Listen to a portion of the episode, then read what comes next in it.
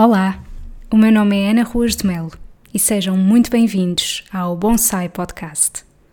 Sabem quando nos sentimos aconchegados e desligados do mundo exterior? É assim que me sinto quando ouço algo que me inspira e acrescenta valor. Se vos conseguir transmitir as boas energias que por aqui vão fluir, então cumpri o meu objetivo.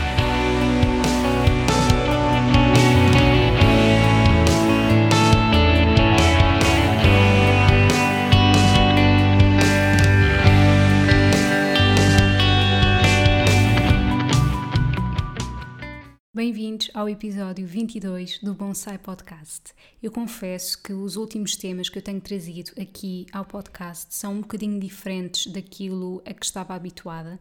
Eu adoro falar sobre alimentação, não fosse eu nutricionista, adoro falar sobre comidas de outros países. Vocês conhecem, quem segue o meu trabalho, que eu no final de cada entrevista fazia sempre aquelas perguntas de se havia algum prato que a pessoa gostasse muito de comer e por algum motivo deixou, a que país é que ainda lhe falta visitar, etc. E de facto, eu não trouxe estas perguntas no último episódio com a psicóloga Marta Ladeiras Varela, porque achei que não, eh, não fazia mesmo parte do contexto, não é? Estamos a falar sobre assuntos que nada tinham a ver com isso. E hoje também não vou terminar o episódio dessa forma. Eu queria era só dizer que não me esqueci e continua a ser um formato e entrevistas que eu adoro fazer. No entanto, acho que também é importante trazer aqui temas que sejam pertinentes nesta altura e o exercício físico é um deles. E para falar sobre exercício físico, claro que tinha que trazer aqui ao podcast alguém que seja especialista na matéria, que é o caso da Silvia Silva. Ela é personal trainer está aqui para falar sobre a diferença entre exercício físico e atividade física, porque é bastante importante percebermos esta diferença. Também quais são as recomendações para que uma pessoa, um adulto, seja considerado fisicamente ativo. E eu acho que é mesmo muito importante termos esta noção. E é por isso que tantas pessoas, às vezes, num processo de emagrecimento, se questionam de porque é que não está a existir aquele déficit energético necessário, porque apesar de facto de esse déficit energético poder ser feito através da alimentação, o exercício físico ajuda muitíssimo e tem benefícios não só no emagrecimento, mas também a nível da saúde e bem-estar. E portanto, falámos aqui sobre várias questões. A Silvia, no final, fala um bocadinho sobre a sua experiência pessoal. Ela foi mãe recentemente. Como é que foi treinar durante a gravidez? Como é que foi treinar depois da gravidez, com todas as implicações que tem ter um filho a cargo, com privação do sono, etc e, no fundo, mostrar que somos todos diferentes, que é aquilo que eu sempre defendo e a Silvia também, e que o acompanhamento é muito importante. Por isso, vejam aqui nas notas do episódio como é que podem entrar em contato com a Silvia. Ela está a dar treinos online. Não percam a oportunidade de se exercitarem durante este período em que se calhar estamos muito mais tempo sentados e façam um favor ao vosso corpo e mexam-se façam alguma coisa que vos faça sentir bem. Não temos que fazer todos o mesmo. E eu também dou aqui o meu testemunho de que odiava aulas de educação física e, no entanto, gosto muito de fazer exercício físico. Espero muito que gostem da conversa. Até já! Olá Silvia, obrigada antes de mais por teres aceito o convite por estarmos a gravar este episódio. Olá Ana, obrigada pelo convite. Então Silvia, gostava uh, de começar por te perguntar qual é que é a diferença entre atividade física e exercício físico? Porque eu sinto muito que isso acaba por ser um pouco confuso para a maioria das pessoas. Então, acho que uh, a melhor forma de descrever isso é toda a atividade física, todo o exercício físico, desculpa, é atividade física, mas nem toda a atividade física é exercício o que é que distingue, assim, de, de, forma geral, os dois? O exercício físico tem que ser uma coisa que é planeado, que é estruturado, que é repetido ao longo do tempo com uma certa regularidade um, e, e, tem o objetivo de, de melhorar a saúde ou a capacidade cardiorrespiratória das pessoas. A atividade física também tem o objetivo de melhorar a saúde, mas pode, podem ser coisas mais espontâneas. Um pai jogar futebol com um filho é atividade física, mas não é exercício porque acontece, se calhar, uma vez por mês, duas vezes por mês, nós irmos à rua fazer uma caminhada é atividade física mas não é exercício físico. O exercício tem que ser uma coisa muito mais estruturada, tem que ter provavelmente até a orientação de um profissional de saúde, até pode ser, por exemplo, uma caminhada, mas de forma estruturada, com um planeamento que tenha associado uma intensidade, uma duração, uma frequência para as pessoas saberem o que fazerem. Então, é, acho que o que distingue bem os dois é, é aquela frase que eu disse no início. Todo o exercício é atividade física, mas nem toda a atividade física é exercício físico. Os dois têm como objetivo melhorar a saúde. Sim, mas a atividade física é sempre numa base mais espontânea. Por exemplo, utilizar as escadas em vez do elevador. Pode ser considerado uma atividade física, é uma forma de nos mantermos mais ativos, mas não é exercício. As pessoas não podem bem confundir os dois. Exato, boa, obrigada. E em termos de recomendações de exercício físico para um adulto, o que é que é recomendado?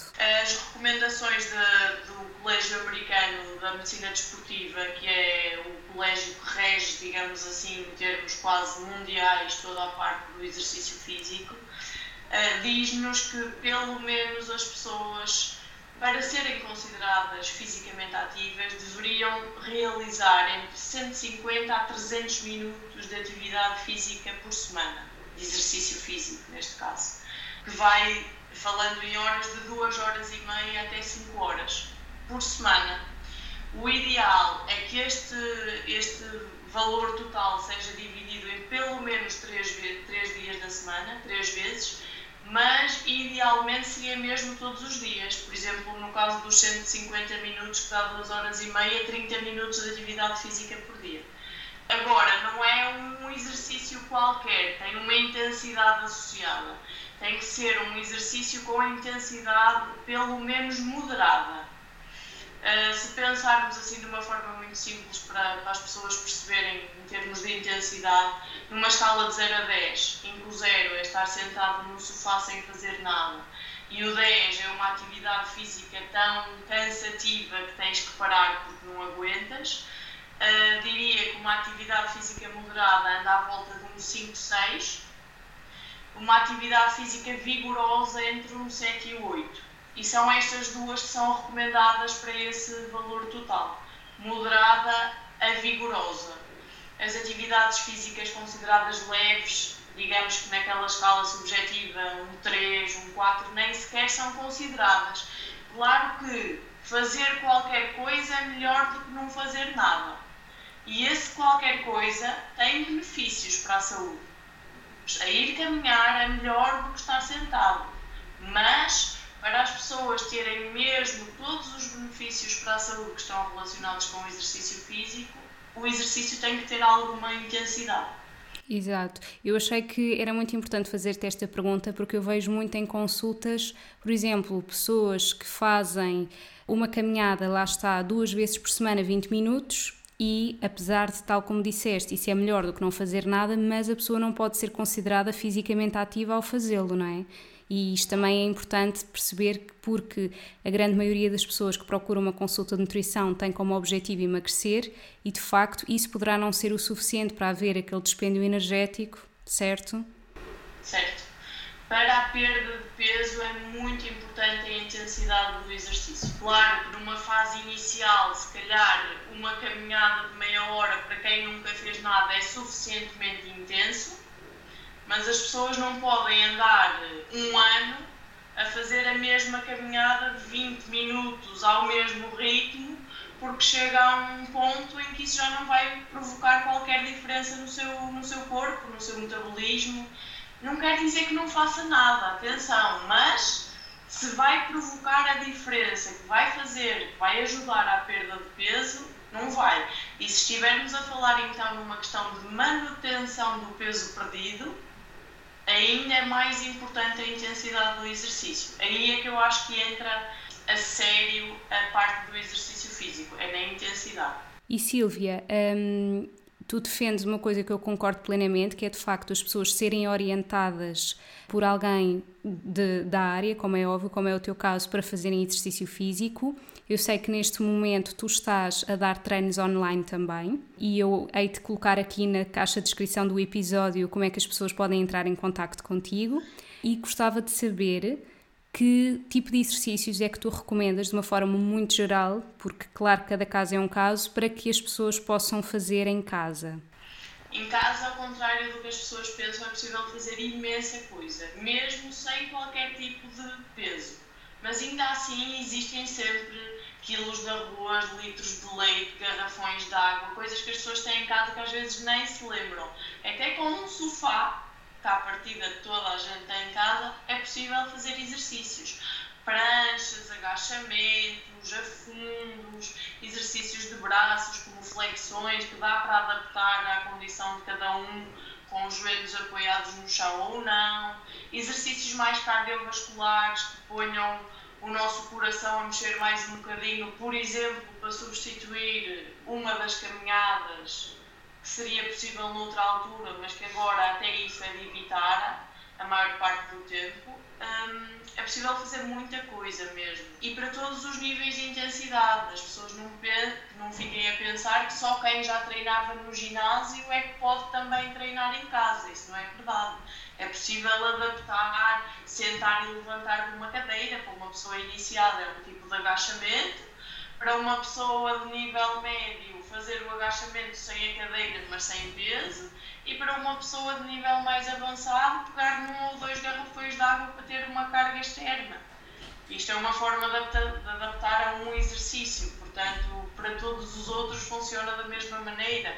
Exercícios mais cardiovasculares com impacto, com saltos, para quem já treinava e consegue seguir esse ritmo adaptar os exercícios para alguma versão sem saltos, mas que igualmente ponham a mexer a nossa componente cardiovascular também é possível. Boa.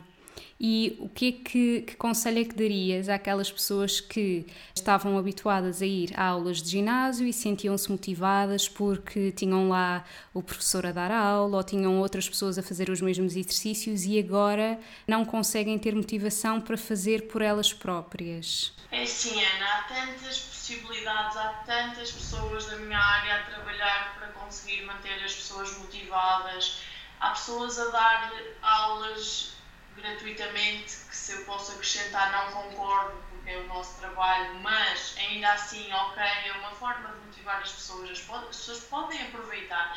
As pessoas estão a dar aulas em direto através do Facebook, do Instagram, de todo o tipo de modalidades, de pilates, de yoga, de, de localizada, de step, de dança, há tantas, tantas, tantas opções hoje em dia todos nós, eu e os meus colegas, acho que estamos a fazer um grande esforço para tentar manter as pessoas motivadas e, e com a possibilidade de treinarem em casa com o que tiverem. Há ginásios a alugar e emprestar material.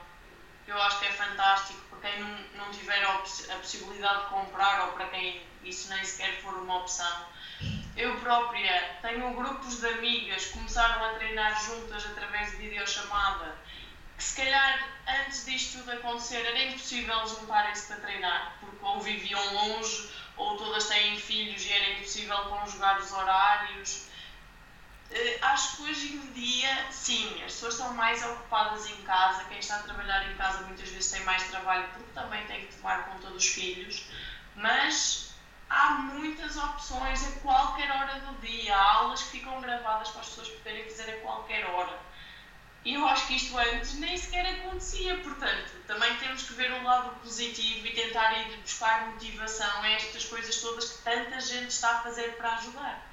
É verdade. E eu por acaso lembro-me de uma, um story que tu puseste no Instagram que concordei imenso que era nunca foi tão rápido chegar ao ginásio, não é? Que eu também faço isso agora, que é do género, levanto-me, visto-me, vou treinar, depois tomo um pequeno almoço e eu era uma pessoa que não conseguia treinar em jejum, estava para mim fora de questão, só que agora faz-me todo o sentido porque, quer dizer, eu não tenho que me deslocar e, e portanto, o meu tempo é muito rentabilizado. Eu tenho noção que nem toda a gente tem essa motivação, não é? Por exemplo, eu faço porque se eu não fizer isso, eu vou me sentir mal fisicamente porque já estou muito tempo sentada durante o dia todo. mas calhar cada pessoa tentar encontrar uma estratégia. Eu digo muito em consulta, por exemplo, se apontam as reuniões do trabalho, têm que também apontar na agenda o exercício, porque é um compromisso igualmente importante e às vezes as pessoas falham por isso. Com elas próprias. Sem dúvida. Com as outras. E, por exemplo, para mim, eu não funciono ao final do dia, porque eu já não vou ter paciência para isso, por isso é que eu prefiro fazer logo de manhã e cada um é diferente. Ou seja, também tentar perceber que se tem um tipo de trabalho em que poderá haver reuniões que se prolonguem, então é mais do que provável que chegue ao final do dia e afinal já não vão arranjar tempo para fazer exercício, não é? Se calhar de manhã, por exemplo, para quem tem filhos, até antes das crianças acordarem, é muito mais fácil porque as pessoas estão ali num momento só para elas e atenção, às vezes eu digo isto às pessoas do então e antes de trabalhar, antes de toda a gente acordar. E algumas pessoas ficam ligeiramente ofendidas porque parece que lhes estou a tirar tempo de dormir. Mas, gente, 30 minutos e não precisa de ser todos os dias. Se vocês se levantarem cedo duas vezes durante a semana e uma vez ao fim de semana, que se calhar já não tem que ser tão cedo, ainda têm três dias durante a semana em que podem dormir mais um bocadinho. Isto é tudo adaptável. Quem nunca treinou até agora, também agora não precisa treinar sete dias por semana, mas arranjar dois bocadinhos em que consigamos dividir os 150 minutos, duas horas e meia dá uma hora, uma hora de treino, duas vezes por semana, em sete dias, com 24 horas. Será que é assim mesmo tão difícil? Exato.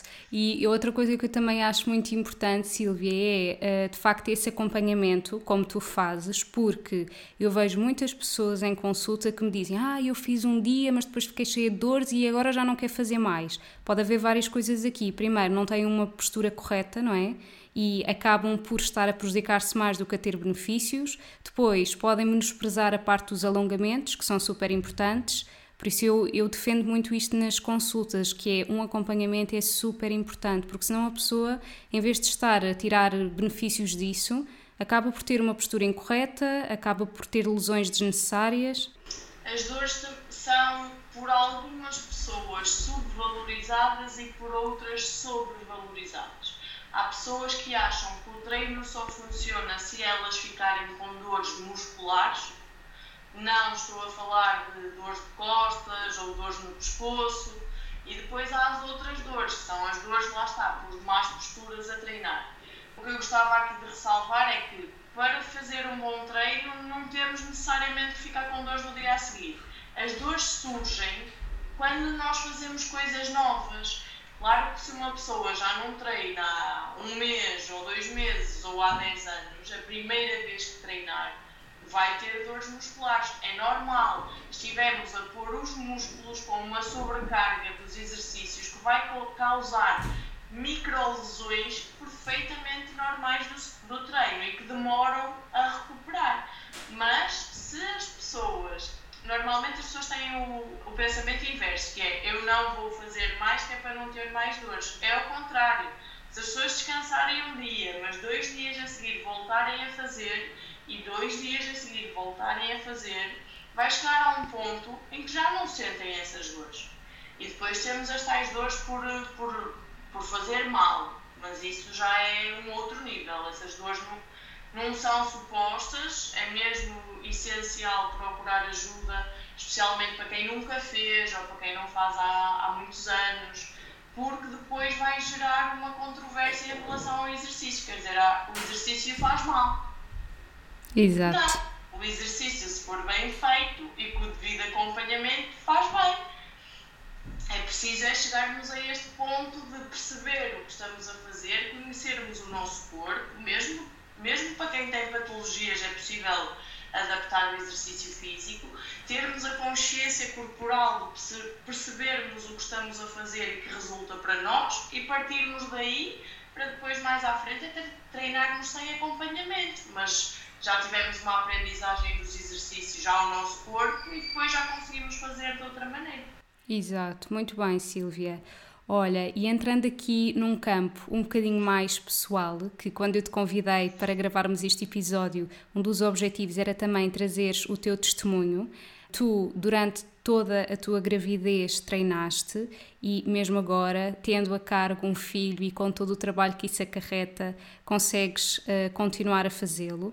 Claro que todos nós temos motivações diferentes, também tem a ver com a tua profissão, mas de facto tem que ser força de vontade sempre. E portanto, aquilo que eu gostaria era que tu desses aqui um bocadinho do teu testemunho de como é que foi durante a gravidez, até exemplos para grávidas uh, que neste momento estejam privadas de ir ao ginásio, mas queiram fazer alguma coisa em casa? Uh, sim, durante a gravidez um, eu confesso que eu não lidei muito bem com as alterações do corpo que estão associadas à gravidez e que são perfeitamente normais. Cada mulher tem um poder de aceitação diferente e já antes de engravidar isso era o que me assustava, era não estar propriamente no meu controle, controlar o meu corpo e o que ia acontecer com ele. Então, sempre que eu não treinava, essa, essa mudança parecia que se abatia ainda mais sobre mim e contribuía para eu estar ali quase numa, não digo uma pré-depressão, mas sentia-me sempre muito ansiosa, muito mal comigo. Então, a, a minha forma de combater isso era de facto treinar todos os dias, claro, com as devidas adaptações. Posso dizer que o Luís Miguel nasceu com 40 semanas e 5 dias, com data programada, e no dia anterior eu estive no ginásio a treinar. Claro que tudo adaptado, por vezes fazia 30 minutos de elítica, a um nível um bocadinho mais baixo do que faria, do que faria fazia antes de estar grávida, 30 minutos de passadeira. Continuei a fazer alguns exercícios de ginásio, de força, mas adaptar as cargas, adaptar as posições. A partir do segundo, terceiro trimestre, a mulher já não se deve deitar de barriga para cima a fazer os exercícios porque prejudica o fluxo sanguíneo para o bebê. Há, to há toda uma série de adaptações que são necessárias, mas já não acho acho que já não há aquela ideia de gravidez a doença.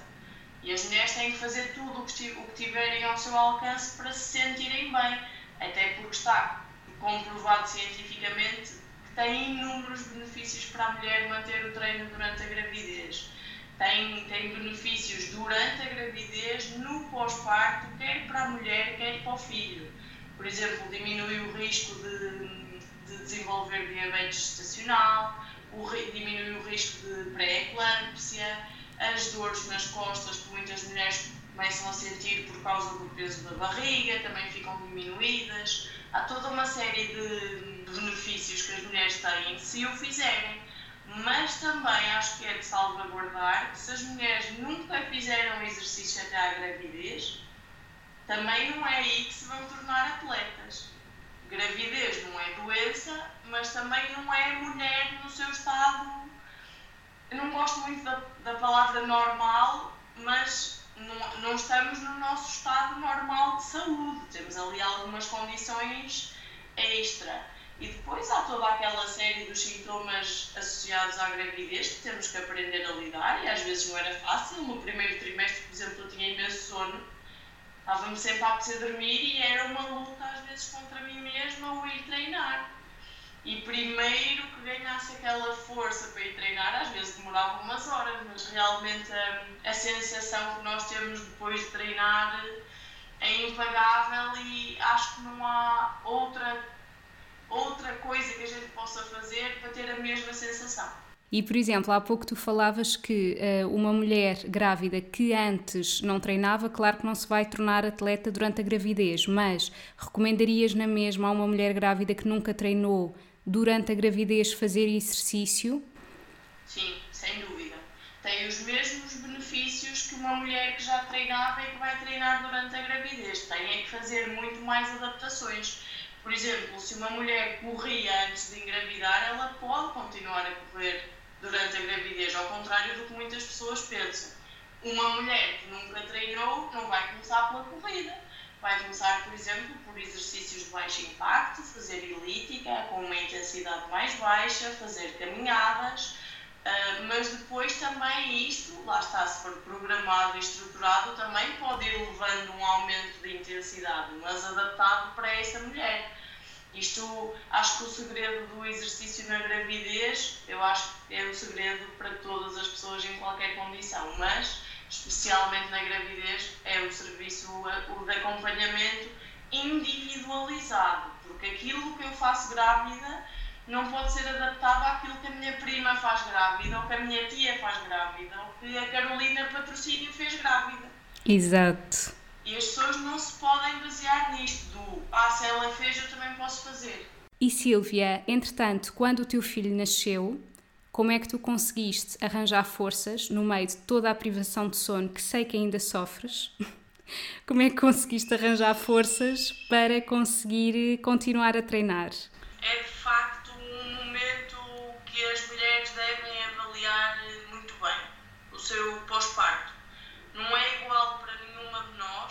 eu acho que não tem só a ver com, com a forma de como o nosso bebê reage, também tem a ver com a nossa forma de reagir. Eu acho que é importante que não, que não sejamos nós a pôr uma extrema pressão em cima de nós para recuperar de forma imediata o corpo que tínhamos antes do parto.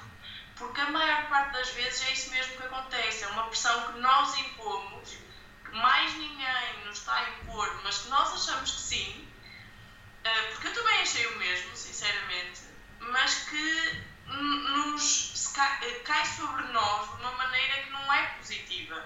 Demoramos nove meses um, a gerar uma vida, o nosso corpo demorou nove meses a mudar uh, e também é normal que demore algum tempo um, até voltar. E nos primeiros tempos estamos a recuperar ou de uma cesariana ou de um parto normal, claro que cada, um, cada mulher há de recuperar à sua maneira. Se calhar duas semanas depois do parto eu já me sentia bem, já conseguia caminhar bem, já conseguia sentar bem, sem dores, sem desconforto e talvez já pudesse pensar em começar a fazer exercício, dado que sempre fiz, mas primeiro é medicamente contraindicado começar antes de voltarmos ser, a ser avaliadas pela, pela nossa obstetra. No caso dos partos normais, pelo menos 4 a 6 semanas depois do parto, na cesariana pode ir de 8 até 10 semanas, dependendo de cada mulher. Passadas as 6 semanas de, do parto que eu fui então fazer a consulta e a obstetra me disse que estava tudo bem, sim, voltei a, a sentir a necessidade de fazer qualquer coisa, mas essencialmente a necessidade de ter um bocadinho só para mim. Consome-nos muito o tempo, um bebê nos primeiros tempos, toda a nossa atenção está focada nele, nas suas necessidades, no seu sono, na sua comida, e nós acabamos um bocadinho por nos esquecer de, de nós próprias. E foi por isso que eu voltei assim que pude, porque precisava de um bocadinho no dia em que não fosse para ser dedicado ao bebê e que fosse só para mim. Claro que eu também tenho a sorte de uh, ter tido o Micael em casa, foi ele que ficou de licença com o bebê. Eu voltei a trabalhar passado um mês do bebê nascer. E isso também ajuda. Muitas mulheres, se calhar, estão sozinhas com os seus bebês e poderá não ser tão possível voltarem ao treino quando desejariam. Mas também posso, acho que posso dizer aqui que já dei treinos a várias mulheres no ginásio levavam os seus bebês para o treino. Deixavam-nos no ovo, no carrinho, às vezes tínhamos que abanar no carrinho, o ovo, às vezes eu pegava no bebê ao colo, às vezes elas pegavam no bebê ao colo. Há opções se as pessoas quiserem, eu acho que isto é que é importante ressalvar. Há várias opções. Sim, não é ideal levar um bebê de uma semana para o ginásio, mas quando tiver dois meses, se estiver longe de perigo, for um ginásio pequeno, porque não um treino na rua, se não estiver a chover, se não tiver mau tempo, não faz mal ao bebê apanhar ar eu acho é que se as pessoas quiserem mesmo, têm que explorar todas as opções que têm ao seu alcance. Se não fizerem assim tanta questão porque ainda não se sentem preparadas, está tudo bem na mesma, cada um ao seu ritmo. Mas também escusam é ter essa pressão sobre elas próprias e mais à frente então procuram essa opção. Exato, e eu acho que há aqui uma questão muito importante que é realmente a pessoa sentir necessidade. No teu caso, era mesmo aquele momento que tu tinhas para ti, porque tu tens mesmo gosto por isso, não fosse também a tua profissão, e, e eu também acredito que esse gosto pode-se ir cultivando ao longo do tempo. E hum, acho mesmo que as coisas só conseguem ser sustentadas se realmente a pessoa tiver prazer nisso e, tal como tu dizes, as coisas devem ser sempre individualizadas, os treinos, os exercícios. Há pessoas que se calhar não gostam de determinado tipo de exercício, mas gostam de outro, e o que importa é que consigam mexer-se de alguma forma e consigam exercitar-se. E hum, isto também para desmistificar um bocadinho aquelas crenças de algumas pessoas que dizem: Ah, mas eu odeio fazer exercício físico, se calhar odeia coisas que já experimentou. Eu era aquela pessoa que odiava aulas de educação física, odiava mesmo e tive negativa, e agora sou aquela pessoa que durante a, a pandemia estou todos os dias de manhã a fazer exercício físico em casa e que ia ao ginásio antes disto. Portanto, pessoas não desistam, porque se calhar aquilo que eu era obrigada a fazer, que era saltar ao boxe, saltar no plinto, fazer uma camalhota para trás, não é isso que eu faço hoje em dia. E era isso que eu odiava, porque eu nunca consegui fazer. E às vezes as pessoas ficam com esse tipo de traumas, não é? Porque não conseguem, ah, isto não é para mim. Não é para mim aquilo. Há muitas outras coisas. É verdade, é verdade. Eu acho que é uma questão também das pessoas irem experimentando até encontrarem uma coisa que gostam, mas eu acho que aquilo que vai motivar mais as pessoas a gostar do exercício físico não é só o tipo elas verem os resultados nelas próprias. E isso, claro, que não acontece em, em inscreverem-se num ginásio e irem lá duas vezes. Também é preciso ter esta, esta noção. Para as pessoas serem consideradas fisicamente ativas, têm que fazer 150 minutos de atividade por semana com alguma intensidade. Se as pessoas deram uma oportunidade de, das coisas acontecerem, elas vão acontecer não podemos é esperar os resultados para ontem. Tenho muitas pessoas, como o teu caso, eu tenho um, dou treinos a um rapaz que agora já está na universidade, mas começou a treinar comigo quando ainda andava no secundário e detestava a educação física e adora treinar comigo. Porque eu deixei de lhe impor coisas que aconteciam na educação física. Não existe, não existe no treino personalizado o gozo por parte dos colegas que ele sofria na escola, por não saber, o, o ninguém querer que ele fizesse parte da equipa porque ele não sabia jogar futebol. Isso tudo são coisas, ele ali está à vontade, é ele próprio, e as pessoas têm que descobrir onde é que elas podem ser elas próprias.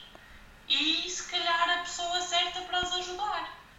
Porque se calhar numa aula de com mais de 30 pessoas, a pessoa não tem lugar para ser ela própria. A pessoa vai ter que fazer o mesmo que as outras todas estiverem a fazer. E isso pode resultar para algumas pessoas, não tem que resultar para todas.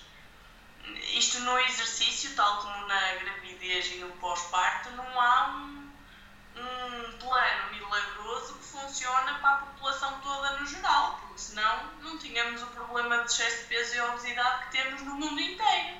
Cada um tem que encontrar a sua forma, a sua, a sua maneira de ser feliz com o exercício físico. Em casa, na rua, no ginásio, numa aula de dança, numa aula de yoga. As possibilidades hoje em dia são infinitas. Boa, Silvia. Olha, muito obrigada. Acho que deste dicas muito úteis, que espero que tenham conseguido inspirar e motivar as pessoas que nos estejam a ouvir e que percebam que realmente o mais importante é que seja individualizado e que seja acompanhado por profissionais competentes e não. Isto é como em tudo, não é? No teu caso, pronto, às vezes basta uma pessoa fazer exercício físico e acha que tem competências para ensinar aos outros. No meu caso, como todos comem, toda a gente sabe dar dicas de, de alimentação. Portanto, revejo-me enormemente quando também ficas frustrada por alguém estar a fazer algo que é da tua competência. E pronto, Silvia, muito obrigada por este bocadinho e eu vou colocar eh, aqui todas as informações para as pessoas entrarem em contato contigo. Muito obrigada, Ana, pelo convite. Gostei muito deste bocadinho. Acho que sim, que deixo aqui como nota final que é importante que as pessoas procurem o acompanhamento não vivemos num mundo onde a informação se espalha rapidamente, mas não está certo que uma jornalista, uma atriz ou uma apresentadora possa prescrever treino, E sim, elas estão a prescrever treino porque estão a dizer às pessoas como é que se faz, muitas vezes mal, e as pessoas nem se apercebem disso. E não, há muitos colegas meus igualmente famosos, se quisermos ir por aí, podem fazê-lo, mas com conhecimentos. E acho que temos que saber ter espírito, espírito crítico, essencialmente, para, para decidirem em que mãos vamos colocar a nossa saúde e o nosso corpo, porque é disto que se trata. Obrigada, Silvia.